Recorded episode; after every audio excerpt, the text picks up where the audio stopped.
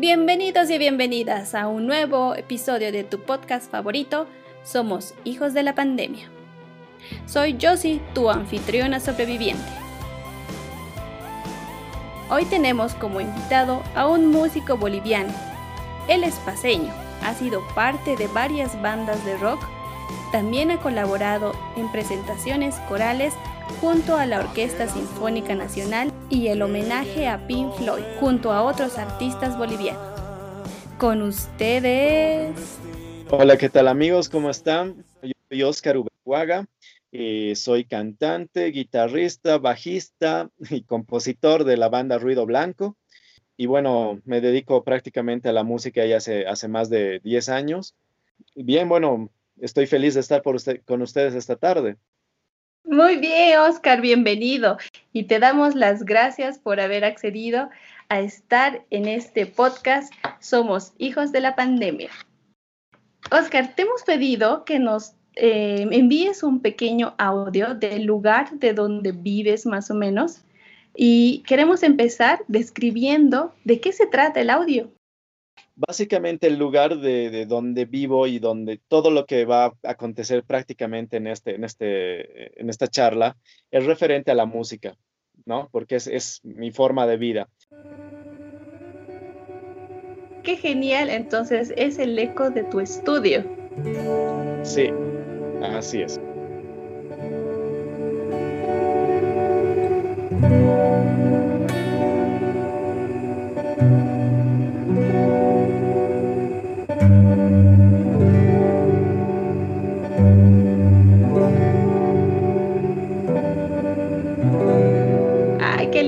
Muchas gracias por traernos este audio y poder eh, visitarte en tu estudio virtualmente, ¿no?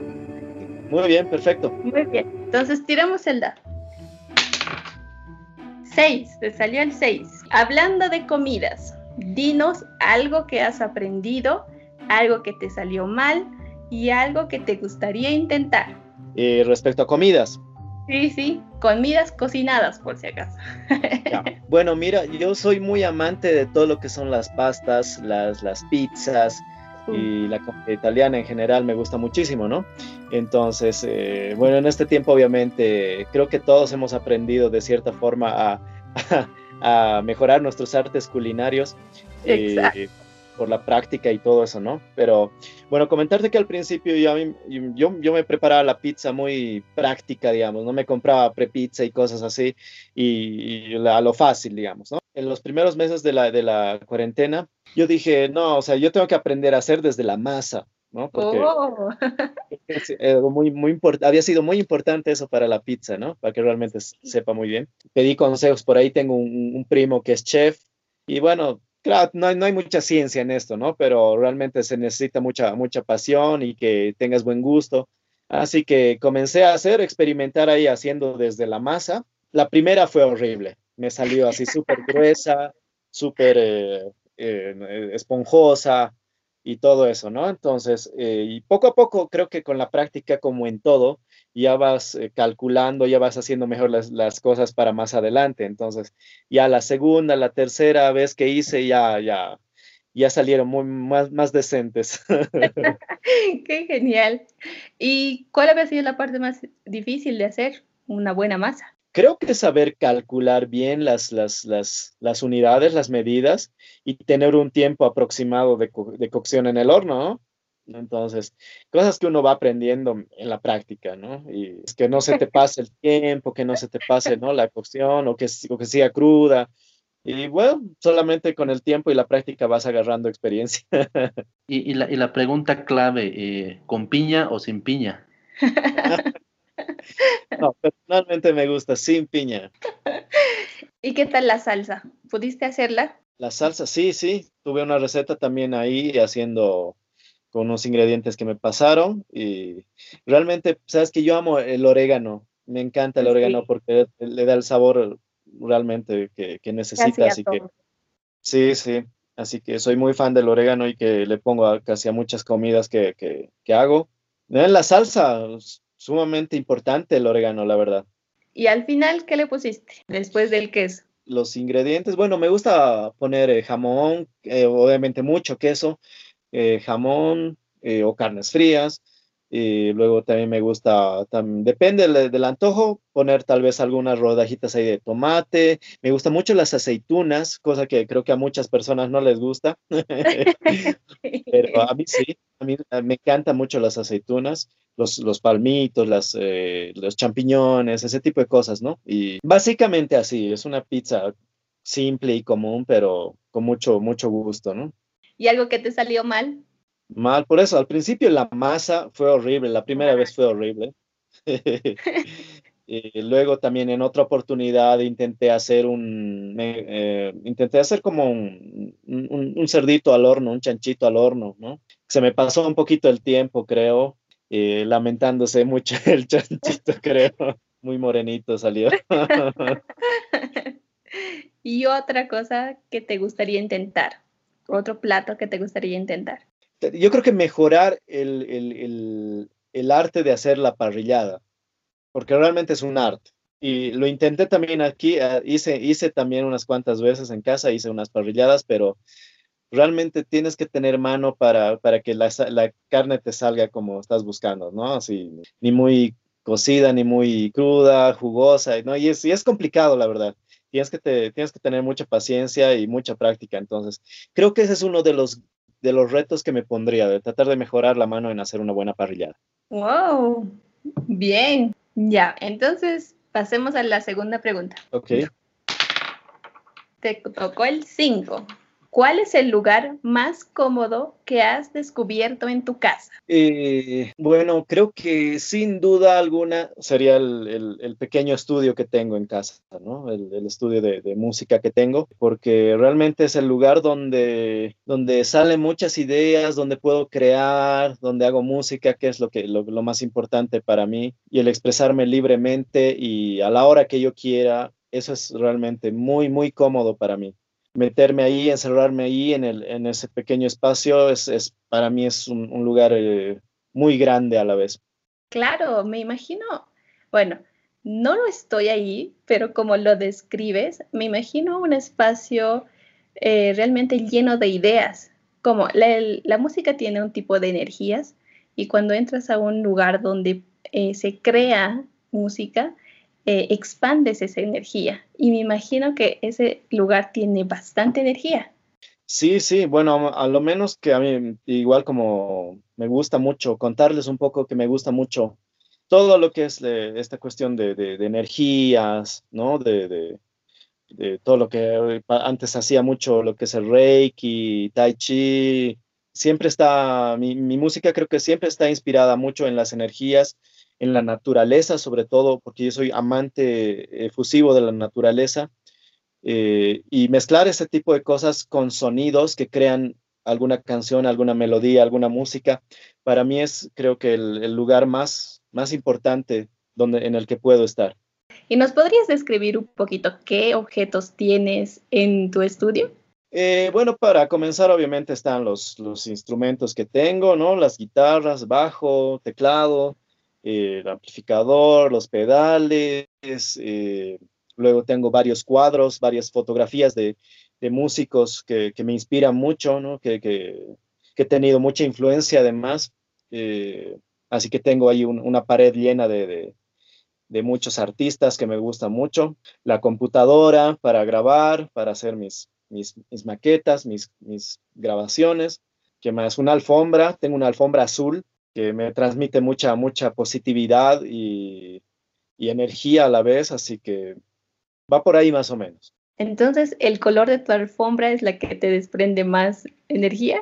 Me da, me da mucha, mucha tranquilidad y paz, la verdad, ¿no? Entonces, cuando a veces me pongo a grabar o hacer algo, incluso me puedo poner descalzo en, la, alfombra azul y no sé, siento alguna, alguna energía ahí por ahí media rara, pero que realmente es positiva.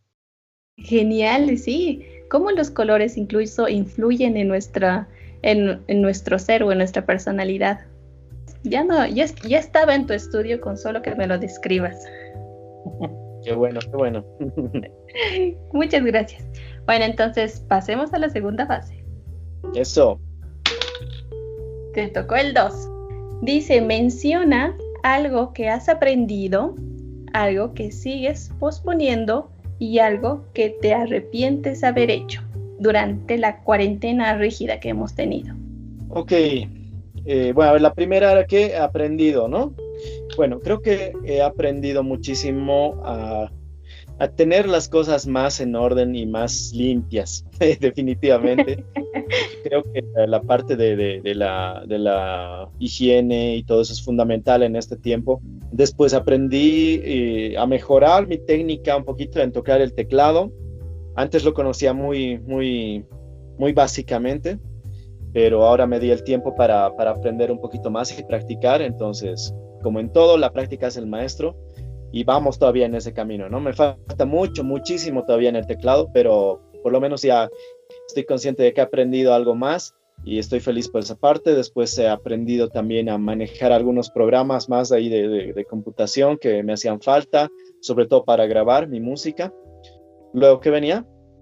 Algo que sigues posponiendo creo que lo, que lo más importante que sigo posponiendo es el, dar a luz al disco de mi banda, ¿no? Porque realmente eh, es algo muy importante para mí como músico, como creador de música. A principio de año lo hemos grabado, solamente que para terminar una canción es todo un proceso, ¿no? Tienes que ir al estudio de grabación para hacer la, la, mezcla y tener detalles. A, lo menos yo que soy muy obsesivo con la música, eh, me gusta mucho que todo está en su lugar, entonces necesito mucho tiempo y mucha paciencia para, para llegar al resultado que quiero.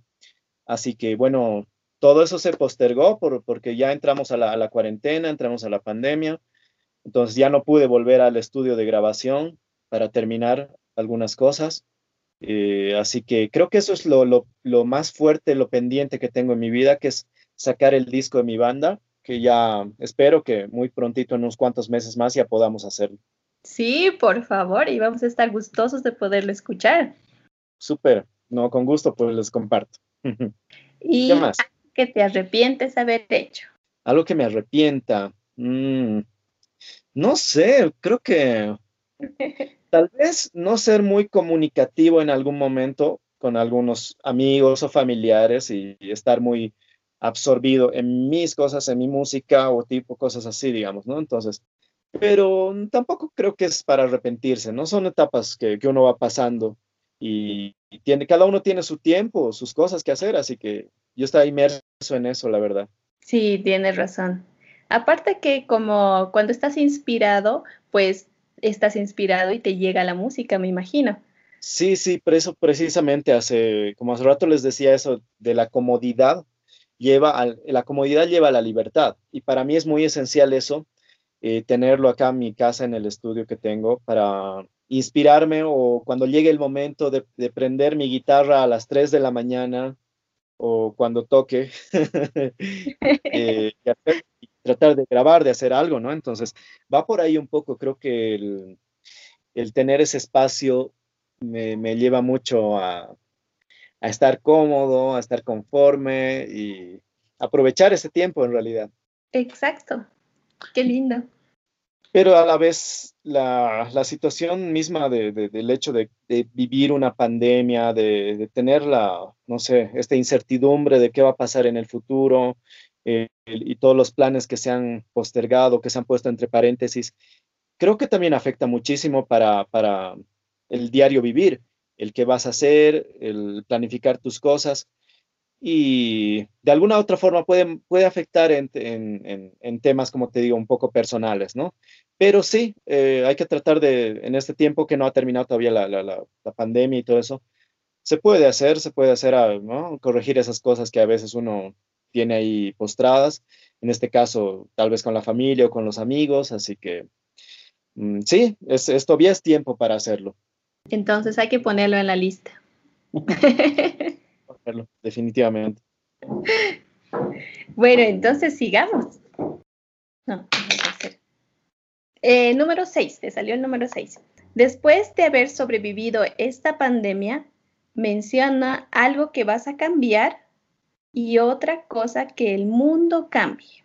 Bueno, personalmente cambiar creo que tendría que ser un poquito más, eh, eh, sociable con esas cosas, como les dije hace rato, tratar de ser un poquito más comunicativo tal vez con la familia, con amigos y demás. Em, cambiar los hábitos eh, que teníamos antes, tal vez, ¿no? De, no sé, pues, de, como les dije, de, de orden, de higiene, de, de, tener las cosas en su lugar, cosas así, ¿no? Que uno va aprendiendo, creo, en este camino. Y lo más importante para mí es tratar de decirle a la, gente, a la, humanidad en sí, de que realmente tenemos que ser muy conscientes para cambiar esto y mejorar, porque no es chiste, es un futuro con el que nos estamos jugando y para, es para todos, o sea, cuídame, yo te cuidaré, ¿verdad? Creo que es algo muy, muy importante en la educación en las personas, el saber qué es lo que vamos a hacer de aquí en adelante, el ser más, más ordenados, más limpios, creo que va por ahí el mensaje al, mundo, es ese, el aprender a convivir con esta nueva, nueva realidad que vamos a tener de ahora en adelante. Aparte que el respetar a una persona, porque no sabemos en qué situación está.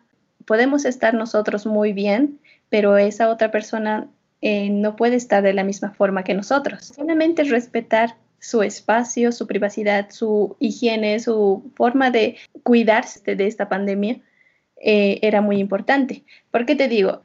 Hemos ido una vez a la farmacia y había una señora que estaba con unos guantes de goma y tapada de una chalina. Recuerdo, la señora tenía miedo porque también era mayor de edad. Estamos en la, en la fila, pese a que no estaba cerca de ella, mm, me hacía una señal de que no me acerque. Obviamente se sentía su miedo.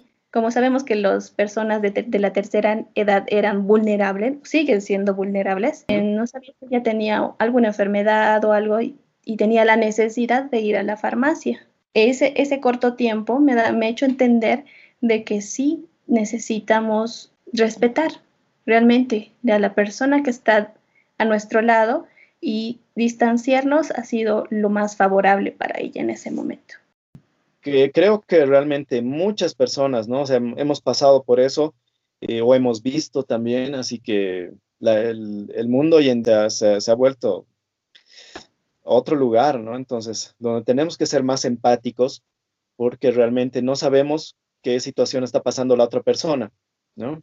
Exacto. Y, y es cuestión de cuidarnos de ambas partes, va por ahí. Sí, muy lindo mensaje entonces.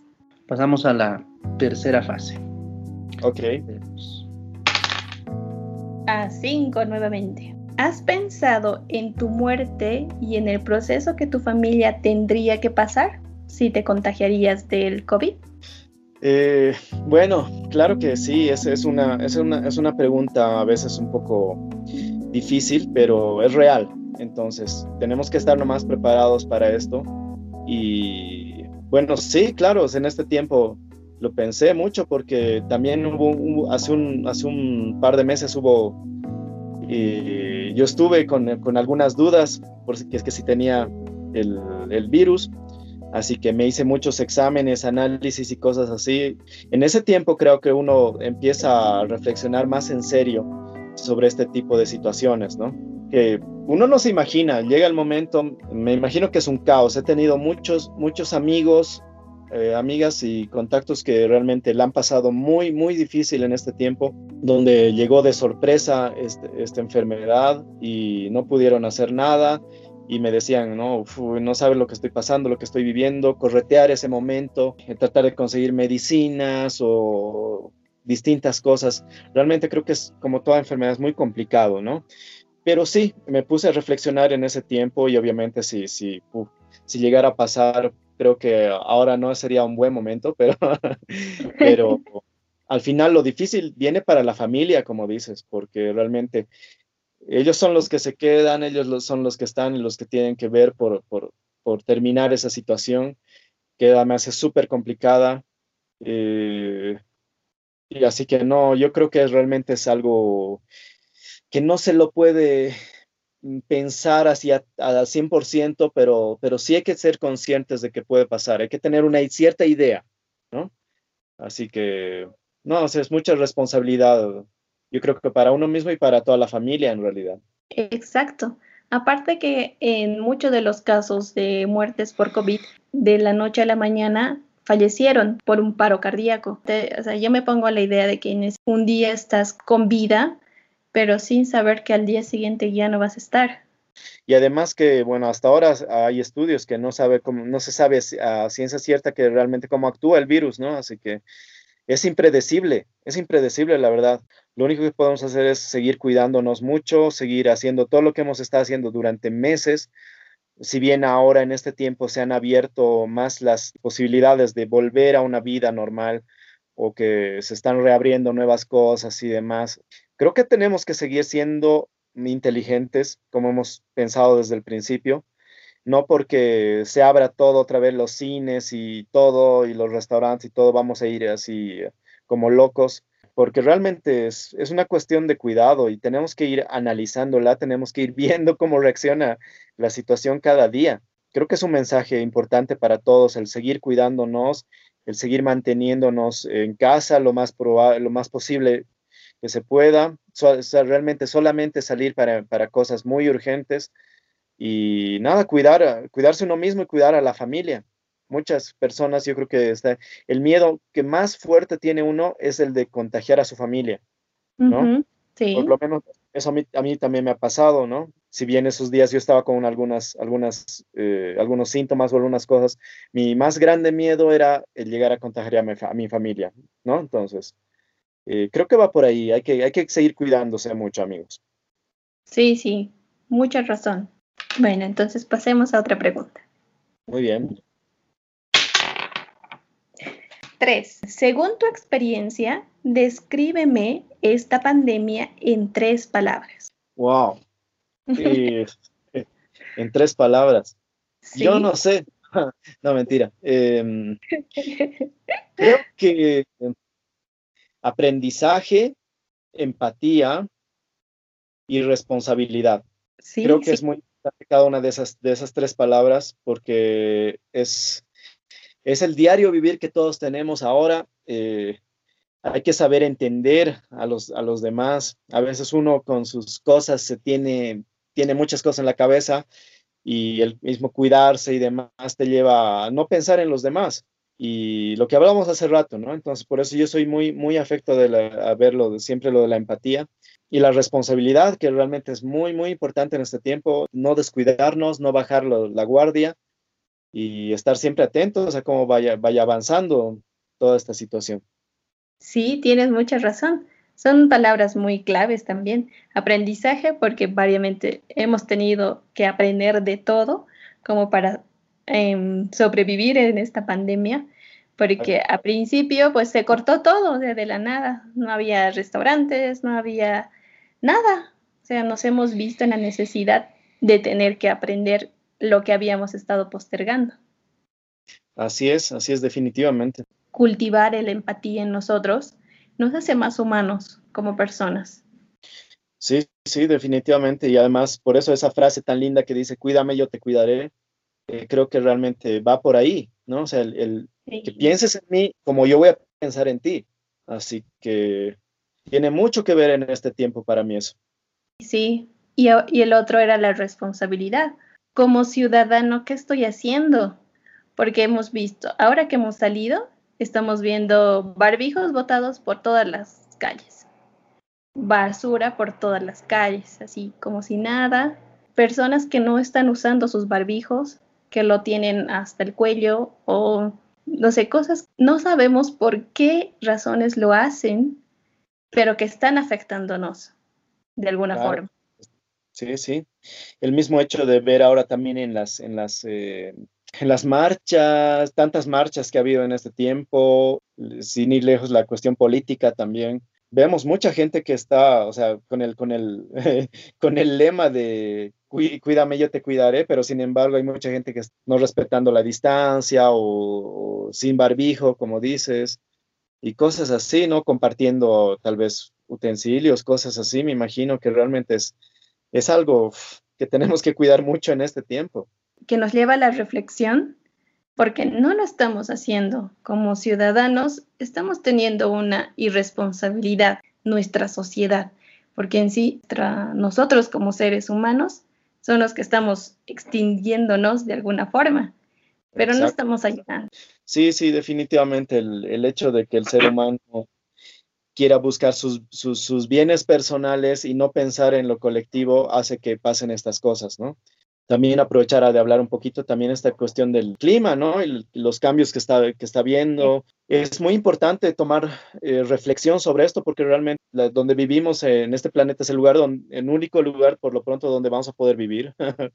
Así que tenemos que cuidarlos, en serio. O sea, yo soy muy, muy pregonador de, de, todo lo que es el medio ambiente, el cuidado del agua, que realmente, o sea, es, es muy, muy importante es cuidar todo esto, las, las quemas que ha habido y de, los, de los, eh, la chiquitanía, todo esto realmente afecta y mueve el clima un montón también. Así que realmente espero que, sinceramente, espero que el próximo gobernante del país tome ah, medidas muy, muy fuertes respecto a este tema. ¿no? Porque es, es, nuestro futuro, es el futuro de, de, nuestras siguientes generaciones también. Yo creo que muchos padres eh, ven el futuro de sus hijos ahí medio incierto. Creo que es muy importante tomar este, esta medida de precaución ahora que relativamente estamos a tiempo. Más adelante va a ser más complicado, ¿no? Exacto, va a ser reparar todo lo que estamos dañando, va a ser complicado, definitivamente. Pero sí tenemos como ciudadanos como personas de este planeta, como tenemos que tener esa conciencia de empezar a ahora, es ahora y ahora porque no hay otro, no hay mañana, porque mañana ya no va a existir. Es ahora empezar a respetar a nuestra madre tierra, a organizarnos como seres humanos, a consumir menos plástico, por favor, que es lo que más fácil tenemos que hacer. Menos delivery. Menos delivery.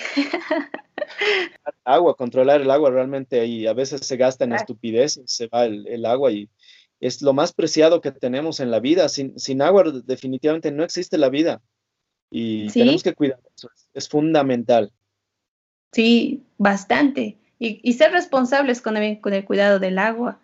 Hemos tenido escasez de agua por un tiempo, hace unos años. No, la zona sur no tenía agua ni para lavarse la cara, entonces, en ese momento nos hemos tenido que poner, ya tenemos que ser más conscientes sobre el uso de, lo que consumimos a diario. Sí, sí, definitivamente. Yo me acuerdo de esa época de que realmente donde hubo el problema de la sequía y demás, que, o sea, vas incluso a hacer colas para recibir un balde de agua. No, o sea, eso no es, no es digno así de vivir como tal, ¿no ve? Entonces, tenemos que ser inteligentes y cuidar todos, todos este, estos aspectos. Y ahora creo que este, este tema de, la, de cuidar los recursos naturales van muy de la mano con la pandemia también, porque son cosas que seguimos aprendiendo y que tenemos que seguir em, cultivando, tenemos que seguir eh, educando para que realmente en el futuro podamos eh, sobrellevar este tema, ¿no? Vencer a la pandemia y que realmente tengamos un, un futuro tranquilo de, vida, de una vida decente, ¿no? Qué linda reflexión que acabamos de hacer. Así es. Ya hemos llegado a su fin de las preguntas, pero ahora te voy a pedir si existe alguna pregunta mm. Que te gustaría hacer a la audiencia. A la audiencia, ya, perfecto. Bueno, em, me gustaría preguntarles algo en específico. Eh, una vez que pase la pandemia, ¿cómo van a apoyar a los artistas que, vivimos acá en Bolivia? ¿Qué ideas tendrían para apoyar a los artistas que realmente hemos sido muy perjudicados en este tiempo? Y justo a eso quería, irme, Oscarito. En tu faceta de, artista, como tu manera de ganarte la vida, eh, ¿cómo te ha afectado estos seis meses? Ah, bueno, la verdad que ha sido un poco difícil, un poco difícil porque realmente mm, yo sí me dedico totalmente y enteramente a la música, así que para mí el, pisar un escenario es, algo muy importante, ¿no? Tanto para, expresar mi arte lo que, lo que vengo haciendo durante años, y también como forma de vida, porque sí, es, verdad que uno mm, tiene que ganarse la vida, tiene que ganarse su plata para para vivir y todas las cosas, ¿no? Como todo el mundo. Ha sido muy, muy afectado realmente, he sido afectado este tiempo porque sí, o sea, no, no toco ni piso un escenario. Bueno, he pisado unos cuantos escenarios, pero ahorita les cuento, pero sí. Y bueno, el tener la, energía del público y todo eso es algo muy distinto, ¿no? Entonces, por eso el, cada concierto, cada show que damos es muy importante para la banda. Y se ha truncado totalmente, como, como una anécdota, contarles que el día que, mm, que comenzó prácticamente la, la, la cuarentena, en marzo, nosotros ese día teníamos un, un concierto planificado en Cochabamba, ¿no? Y que además que nos encanta y Cochabamba tenemos mucha gente ahí, un público muy lindo que tenemos en Cochabamba.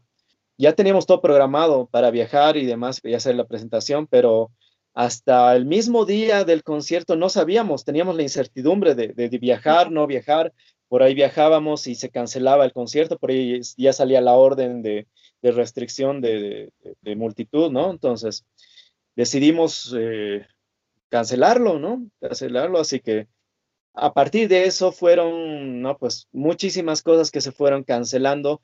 La verdad teníamos planes muy, muy lindos y muy interesantes para la banda en este año. Iban a pasar cosas muy grandes que realmente habíamos hecho por, o intentado hacer por muchos años y se iba a dar este año.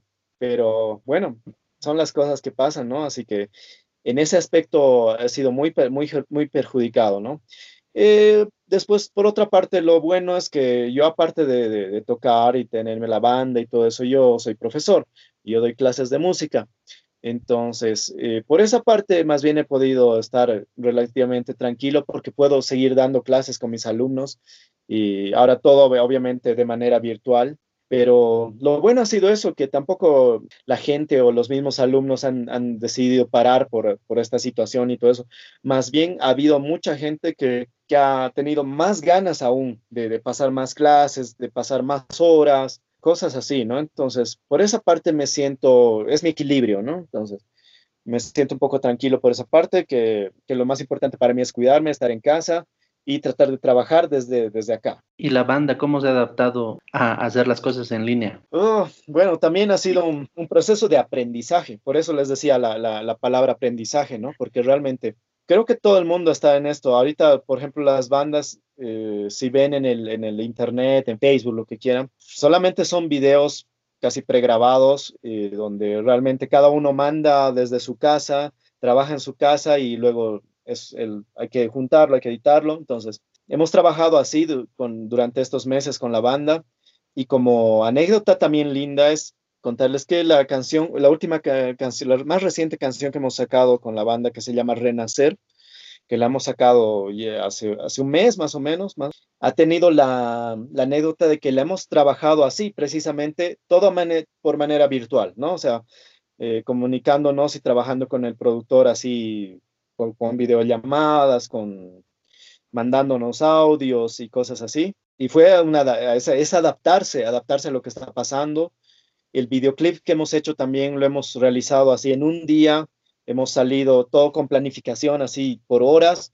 Hemos empezado desde la mañana y justo en ese tiempo estábamos en cuarentena rígida todavía, o sea, seis de la tarde tenías que volar a tu casa como sea, ¿no? Y nosotros estábamos esperando la luz del atardecer, que era fundamental para el video.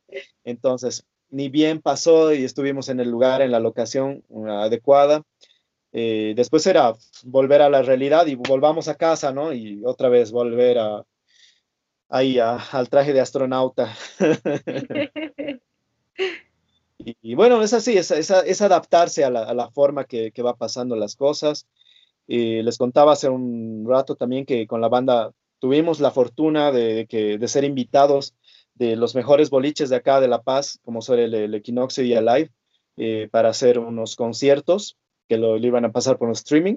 Bueno, fuimos a hacer, a hacer los, los, esos conciertos. Bueno, fue realmente algo muy interesante porque era la primera vez que tocábamos sin público, ¿no? Exacto. Estábamos ahí en el escenario, con sonido, con luces y todo lo que tiene que ser correspondiente más la productora que, estaba a cargo de la, grabación de, los videos. Pero el, tocar sin público realmente es, no, o sea, lo sentíamos como un ensayo grande, ¿no? Y, nada, esas, esas, son las anécdotas que puedo contar en este tiempo sobre, sobre el trabajo que hemos tenido con la banda. Tipo Pink Floyd en Pompeya. Algo así, algo así, ¿no? Entonces, eh, se siente un poco raro porque realmente cuando vas a un boliche y vas a tocar, tú esperas la retribución de energía del público. Exacto. Además, para ustedes el aplauso es eh, una de sus más grandes gratificaciones. Sí, sí, definitivamente. Además que para mí en especial que yo estoy ahí a cargo de, estar al frente de la banda y de, dar la cara y, de cantar y estar ahí, creo que para mí es muy, muy importante la reciprocidad que hay con el público, el sentir su energía, las expresiones que tienen, no sé, tantas cosas lindas que, se dan en los conciertos. Pero lamentablemente en este tiempo hemos tenido que, que tocar así, ¿no? O sea, porque no había otra pero a la vez nos sentimos eh, agradecidos por la invitación que hemos tenido. Creo que somos una de las pocas bandas eh, en La Paz que, que, hemos tenido esta oportunidad de, de, de, grabar para los dos mejores boliches de La Paz. Por esa parte nos sentimos eh, bien y felices por seguir activos también a pesar de todo. La experiencia que nos cuentas de parte de otro, nosotros somos obviamente como el público y ustedes ya son con la parte más estructural que es la música.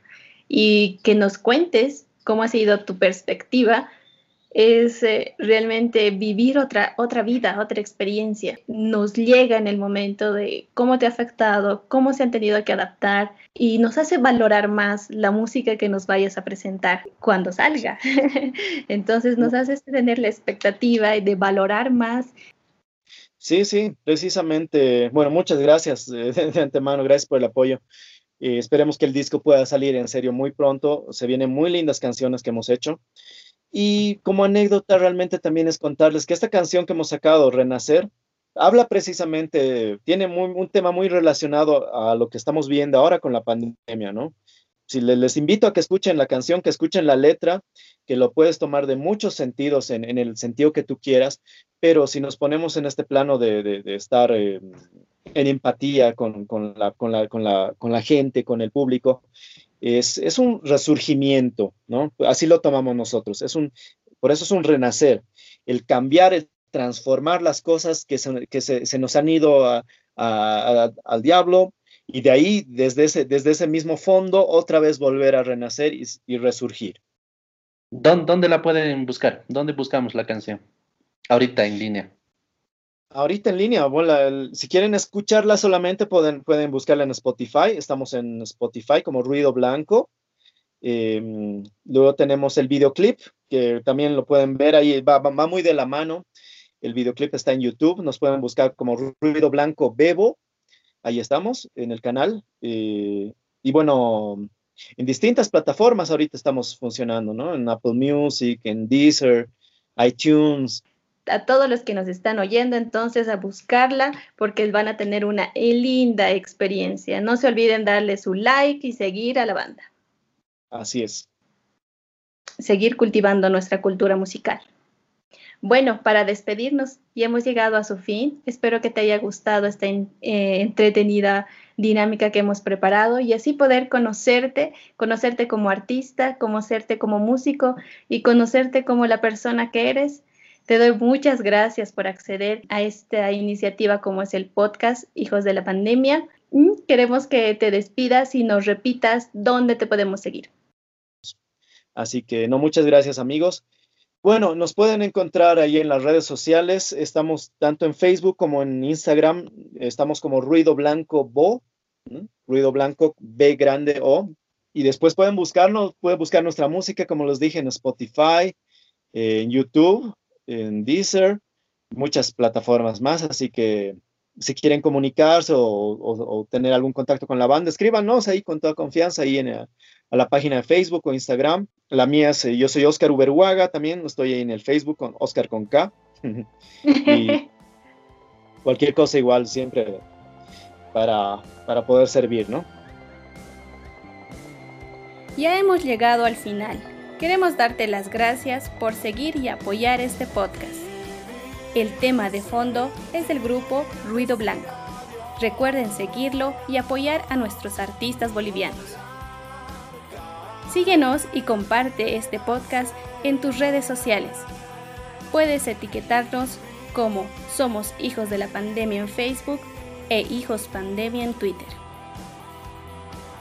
Y puedes encontrarnos en Spotify, Anchor FM, Apple Podcasts o cualquier plataforma de tu elección. Recuerda que somos hijos de la pandemia.